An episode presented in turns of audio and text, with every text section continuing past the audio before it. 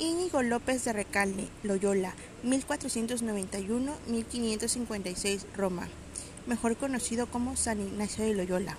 Fue fundador de la Compañía de Jesús. Su primera dedicación fue a las armas, siguiendo la tradición familiar.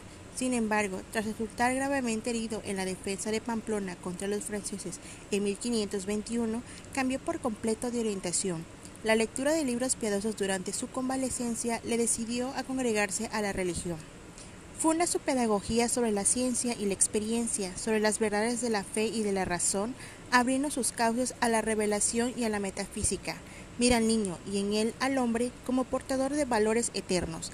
Acepta toda novedad, nada le es adverso, huye de la rutina, adapta el progreso de día a día y siempre anda en la mente de Ignacio la pedagogía de sus instituciones docentes, la cual es progresiva, moderna y ambiciosa nos menciona que para que todo el quehacer educacional tenga un inmediato éxito debe tender a un mismo fin. La meta de la pedagogía ignaciana es ayudar a formar al ser humano a través del proceso educativo, formal y no formal, a reconocer su dignidad, su filiación divina, su vocación a ser, se desempeña en estimular a las personas a desarrollar al máximo sus potencialidades y dimensiones, a ejercer su libertad, a actuar con autonomía y personalidad en la transformación de la sociedad, a solidarizarse con los demás y con el medio ambiente.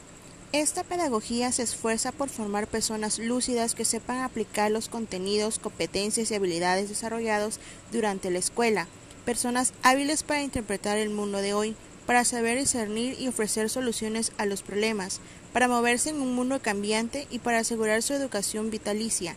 Esta educación no pretende adiestrar o instrumentalizar a las personas para vencer o subir la gran grada de la vida, sino al contrario, para bajar sus eslabones a ejemplo de Jesucristo, a fin de servir al prójimo, a la sociedad y al medio ambiente en lo que éstos necesiten.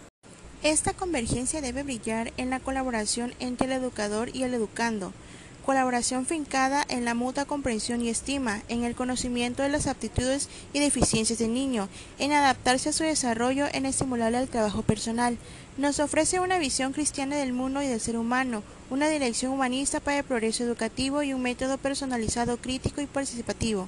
Tiene un enfoque pedagógico cuyos elementos principales provienen de los ejercicios espirituales y de la espiritualidad inspirada en San Ignacio de Loyola, como por ejemplo los conceptos de persona, sociedad, mundo, Dios, el ideal de vida, misión, procesos de enseñanza o aprendizaje, el cambio y la colaboración con otros.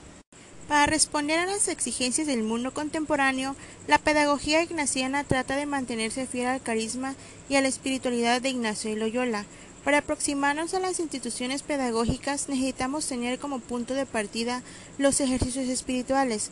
No son un simple libro de lectura, son una guía para la experiencia, un compromiso activo que capacita para un crecimiento en libertad y lleva a un servicio fiel. En la paideia jesuítica se insiste en el cuidado e interés individual por cada persona. Se da gran importancia a la actividad por parte del alumno. Se estimula la apertura al crecimiento a lo largo de la vida.